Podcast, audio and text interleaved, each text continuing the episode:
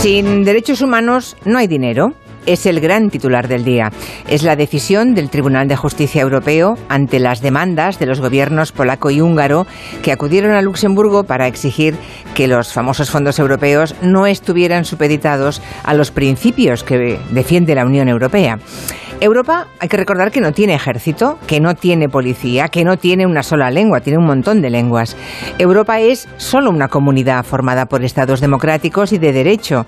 Es decir, Europa es una gran comunidad jurídica, nada más y nada menos.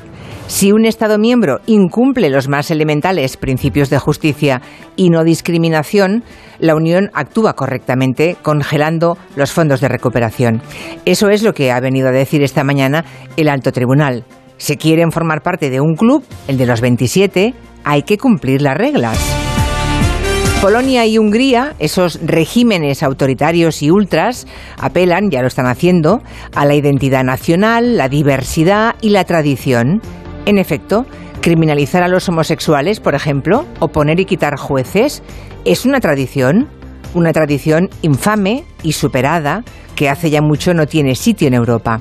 Hoy vamos a hablar de todo este asunto en el gabinete, del paraguas que representa la justicia europea, la última frontera para parar los pies a esos regímenes que llegaron democráticamente, sí, pero para destruir la democracia.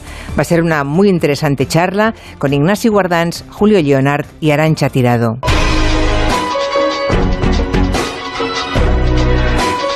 Ayer el gobierno belga llegó a un acuerdo para la reforma de su mercado laboral y entre los aspectos de esa reforma está la opción, la posibilidad de concentrar las 40 horas semanales, pero en lugar de en cinco días, en lugar de de lunes a viernes, de lunes a jueves, o sea, en cuatro días. Es uno de los asuntos que vamos a comentar en el tiempo del especialista con el profesor en economía de la Universidad de Barcelona, con Gonzalo Bernardos. Estaba dormido